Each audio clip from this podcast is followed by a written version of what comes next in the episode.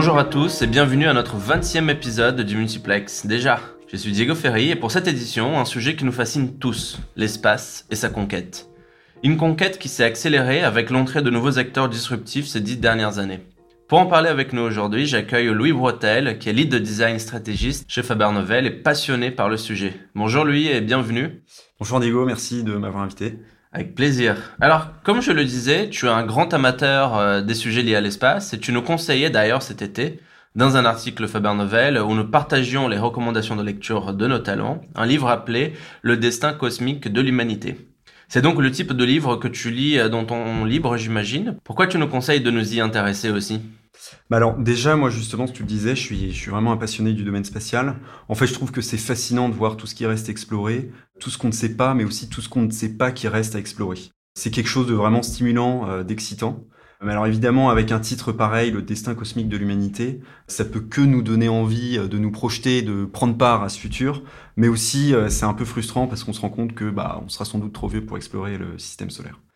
Et aussi, le sujet me passionne vraiment d'autant plus parce que je trouve qu'on est dans une époque euh, assez euh, particulière vis-à-vis de l'information.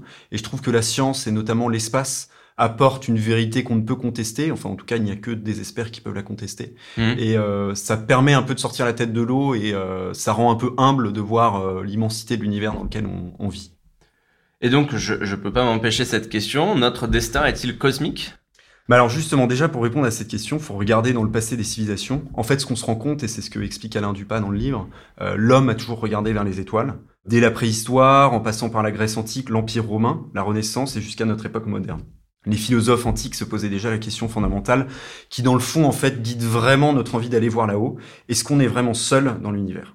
Et donc pour revenir à ta question, euh, il y a beaucoup de gens qui critiquent le coût de ces programmes, qui ont des coûts absolument exorbitants, et ce que je peux comprendre. Ce dont il faut se rendre compte, c'est que l'exploration spatiale et son développement a vraiment des retombées positives pour les civils ici pour nous sur Terre. Notamment dans le domaine de la santé, le domaine aérien, mais aussi pour le climat. Mais surtout, financer la recherche spatiale et les futurs voyages spatiaux, c'est aussi d'une certaine manière pérenniser l'espèce humaine. Comme le dit Alain Dupas à la fin de son livre, c'est quelque chose d'assez glaçant, il l'a écrit en janvier 2020, c'est qu'en fait, Aujourd'hui, on n'a pas de réponse à qu'est-ce qui se passe si une météorite arrivait sur Terre, comme ce qui a mm. pu se passer à l'époque des dinosaures. Et puis surtout, la chose glaçante, c'est que on n'est pas à l'abri qu'il y ait une pandémie euh, qui extermine complètement euh, l'espèce humaine.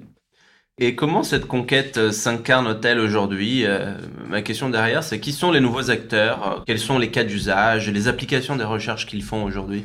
Bah en fait, ce qui se caractérise aujourd'hui, c'est on a le, le, le, mouvement, ce qu'on appelle le New Space, qui a euh, qui a commencé, euh, disons, à la fin des années 90, ce qui est euh, différent de ce qu'on a toujours connu de l'époque spatiale, qui a commencé dans les années 60 avec la confrontation américain et soviétique. Mmh. C'est que là, c'est vraiment des acteurs privés avec leurs propres fonds qui financent des nouveaux projets. Mmh.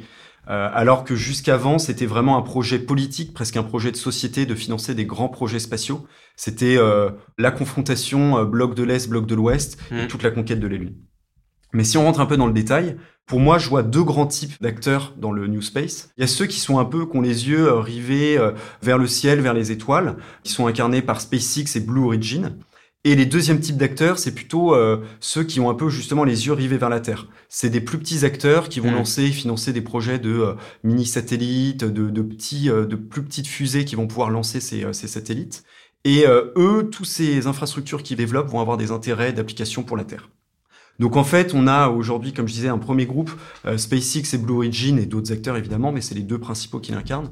SpaceX qui a des projets vraiment lui euh, plus long-termistes de développement de justement de l'espèce humaine, euh, de l'élaboration de civilisations sur d'autres planètes et Blue Origin qui a aussi un peu euh, donc qui regarde aussi euh, là-haut mais qui a une philosophie assez différente qui est plutôt à vouloir euh, créer des colonies autour de la Terre pour justement avec tous les problèmes d'étalement urbain etc qu'on peut avoir. Donc qui orbiterait autour qui orbiterait exactement autour de la Terre et pour pouvoir placer là-dedans dans ces colonies de la production de certaines choses que ce soit en, en termes d'énergie aussi en termes alimentaires dans ce deuxième groupe d'acteurs du New Space, comme je mhm. disais, c'est ceux qui sont plus les yeux rivés sur la Terre. Ça va un peu de tout. Il y a donc de l'imagerie spatiale, notamment. L'imagerie spatiale, ça sert à prédire le prix de matières premières. Il y a certaines entreprises qui développent des algorithmes qui permettent de voir justement si euh, tel jour quel était le niveau d'une mine et si le lendemain le prix de le, le, les stocks elles vont regarder les stocks justement d'une mine et si le lendemain les stocks sont plutôt vides elles vont pouvoir anticiper justement sur les marchés le prix de certaines matières premières ok Et donc ça va aussi dans l'imagerie pour justement un peu euh, voir les conséquences du changement climatique. En France notamment, on développe des satellites pour euh, voir ce qui se passe au niveau des océans, mais aussi en termes vraiment purement d'imagerie euh, spatiale. Ça a beaucoup servi là récemment dans la, la, la, catastrophe, qui catastrophe naturelle pardon, qui s'est passée dans la région de Nice avec la tempête Alex. Les mmh. images ont été utilisées justement pour définir de nouvelles zones à risque. Donc ça a vraiment une utilité dans le domaine des assurances. Outre ça, il y a aussi des entreprises qui se lancent dans la localisation géographique et qui offrent des positions beaucoup plus précises que le GPS. Ça peut être utilisé dans des centres commerciaux, dans les transports, justement, pour mhm. pouvoir mieux euh, localiser euh, des robots. On imagine dans un futur proche qu'il y aura des, flottes de robots. Et voilà. Et outre ces acteurs privés, il y a aussi des États qui euh, voient qu'il y a beaucoup de choses qui se passent dans le domaine et qui s'intéressent de plus en plus à ça. Et en fait, euh, les États vont plutôt voir le côté de garder aussi une certaine souveraineté sur toutes les infrastructures. Dans les infrastructures, dans grosso modo, il y a avoir son propre lanceur qui permet de lancer ses propres satellites, qui peuvent être militaires, météorologiques, etc., ou de communication. Mais il y a aussi avoir ses propres infrastructures pour lancer ce lanceur. C'est ce qu'on appelle les ports spatiaux. En France, on a le centre spatial guyanais, donc qui est en Guyane, à Kourou, et qui est la porte des étoiles euh, de la France et de l'Europe. Malgré ça, malgré le fait qu'on a vraiment euh, la garantie d'avoir en permanence en France et en Europe cette porte vers l'espace, il y a des projets en Europe de ports spatiaux, au Portugal, en Angleterre, et récemment, les industriels allemands appellent le gouvernement allemand justement à se procurer un propre sport spatial dans la mer du Nord. Alors, un point de détail technique, pardon, c'est que ces projets de ports spatiaux qui sont en, projet justement en Europe ne concernent pas les mêmes types de fusées que les lanceurs lourds qu'on peut voir comme Ariane 5 ou Falcon 9 de SpaceX. Là, c'est plutôt des micro-lanceurs qui vont hmm. lancer justement ces petits satellites dont, dont je te parlais. En tout cas, ce qui est intéressant de voir, c'est que ça traduit vraiment un intérêt de plus en plus important pour le domaine. Toutes ces infrastructures vont être à plus long terme clés pour l'indépendance de pays, autant sur le domaine civil, mais également militaire, bien entendu. C'est pas pour rien que euh, récemment les États-Unis ont lancé une nouvelle branche de leur corps d'armée, c'est la force spatiale, ou même en France, l'armée de l'air a été récemment rebaptisée l'armée de l'air et de l'espace. Alors que le traité de l'espace de 1967 interdit la mise en place d'armes dans l'orbite hmm. terrestre. Ce qui est intéressant de voir, c'est que niveau investissement, comme je te disais, on est passé euh, des investissements publics à des investissements privés, mais c'est une industrie qui reste encore très risquée aujourd'hui. Il y a hmm. beaucoup d'experts financiers qui déconseillent à leurs clients d'investir dans le domaine. Malgré ça, on voit euh, des fonds d'investissement qui se lancent et qui justement vont soutenir euh, cette croissance et c'est important d'avoir ces fonds d'investissement. Il y a Airbus qui a lancé Airbus Ventures ou il y a aussi le Global Space Ventures. C'est très intéressant et ce mouvement vers des acteurs privés, alors que l'espace était jusqu'alors le précaré des États, me rappelle un mouvement similaire dans les années 70 et 80, lorsque des gros investissements privés ont commencé à être faits dans les secteurs des infrastructures et de l'énergie. Le constat aujourd'hui, c'est que, bien qu'il y ait eu quelques effets de bord, on peut généralement dire que cela a boosté le développement de ces secteurs, l'État jouant aujourd'hui un rôle de régulateur. Penses-tu que l'on va assister à un mouvement similaire avec l'espace, où la norme sera l'investissement privé? Et si oui, faut-il s'en réjouir? Bah, En tout cas, ce qui est sûr, c'est que ça a du positif. Euh, les mouvements dont je t'ai parlé, enfin les entreprises, notamment euh, SpaceX, euh, Blue Origin, ont un peu sont venus casser une industrie qui n'avait pas forcément beaucoup évolué depuis les années 60.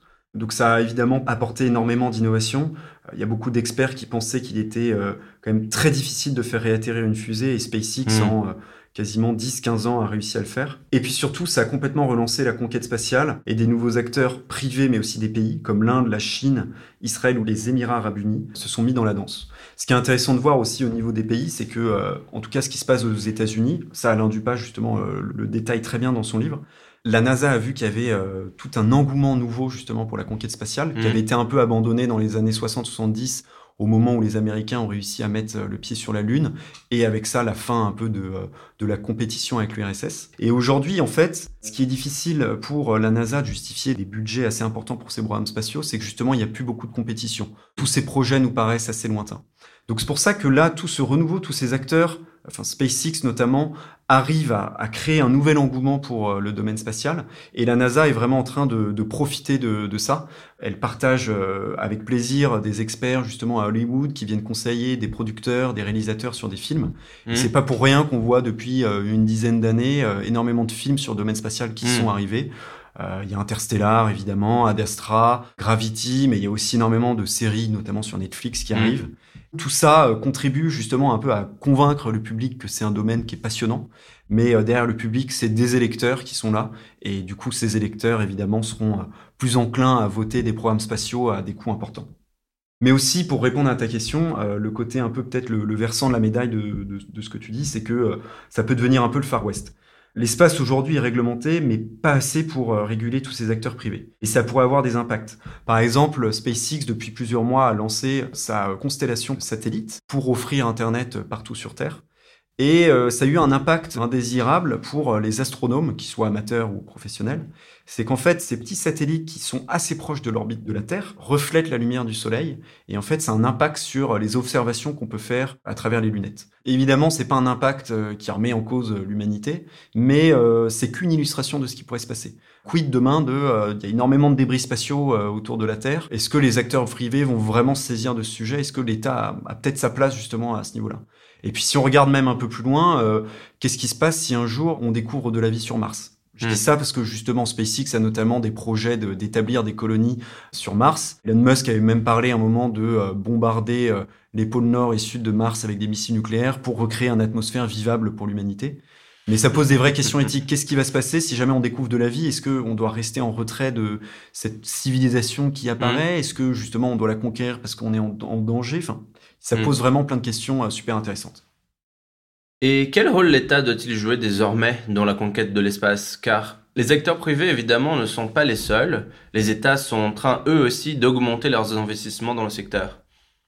Bah justement, euh, c'est là toute la question. Euh, L'État doit évidemment poser un cadre à ça sans freiner l'innovation. Donc c'est toujours un peu dur de savoir jusqu'où on peut arrêter le secteur privé. Hmm. Mais en France, en tout cas, le CNES, donc c'est le Centre national d'études spatiales, c'est euh, l'agence spatiale française, et est à l'origine de nombreuses initiatives. En tout cas, on peut s'inspirer. Ils ont lancé Connect by CNES, qui est une initiative qui cherche à connecter justement tous ces nouveaux acteurs privés français ou européens pour les mettre en relation avec des clients des industries plus classiques en France. Donc il y a vraiment cette envie de vraiment stimuler en tout cas euh, l'activité. Ils ont lancé aussi un fonds d'investissement Cosmic Capital justement pour participer à l'investissement dans toutes ces nouvelles startups. Et aussi, notamment, pour réfléchir à plus long terme, ils ont lancé un groupe de réflexion qui s'appelle Spaceable, qui cherche à anticiper justement des potentiels scénarios. Par exemple, qu'est-ce qui se passe si euh, demain, justement, pour reprendre cet exemple, il y a une colonie qui s'établit sur Mars? Si on regarde dans l'histoire humaine, euh, ça peut nous rappeler l'histoire des États-Unis et euh, quelques années, quelques centaines d'années plutôt après, ils ont déclaré leur indépendance. Donc, quel serait, si jamais ce scénario se reproduit sur Mars, hmm. quelles seraient nos interactions justement avec avec cette nouvelle civilisation? Donc il y a plein de gens euh, là-bas qui réfléchissent à ça. C'est pas que des, gens du domaine spatial. Il y a des juristes justement qui participent à toutes ces discussions pour chercher à anticiper tout ça. Et je pense que ça, c'est euh, ça illustre vraiment exactement ce qu'il faut faire. C'est euh, anticiper pour pouvoir créer un futur plus désirable en tout cas. Merci beaucoup Louis pour ce tour d'horizon qui donne envie de crever le sujet encore davantage, peut-être lors d'un prochain épisode. Pour terminer, j'aimerais te poser une question en tant que designer. Quels sont selon toi les grands enjeux de design et le rôle donc des designers dans cette nouvelle ère de l'exploration spatiale?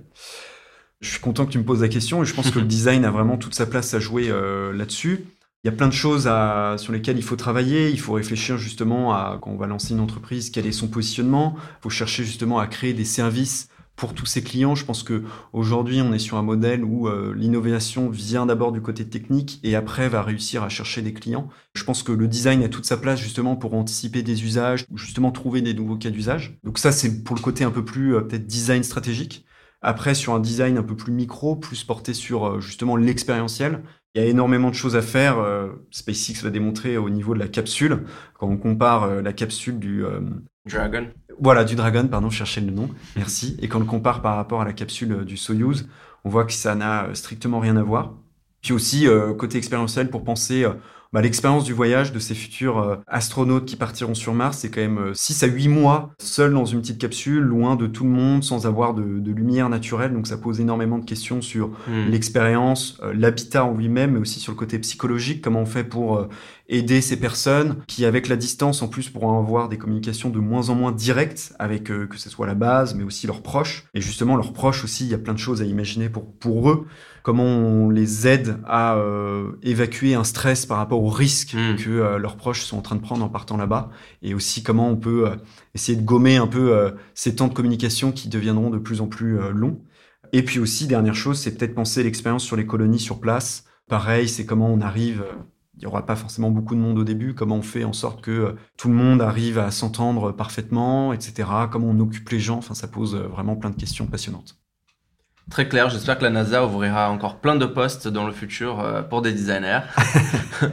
Euh, nous arrivons à la fin de l'épisode d'aujourd'hui. Quel sujet passionnant. Merci beaucoup Louis.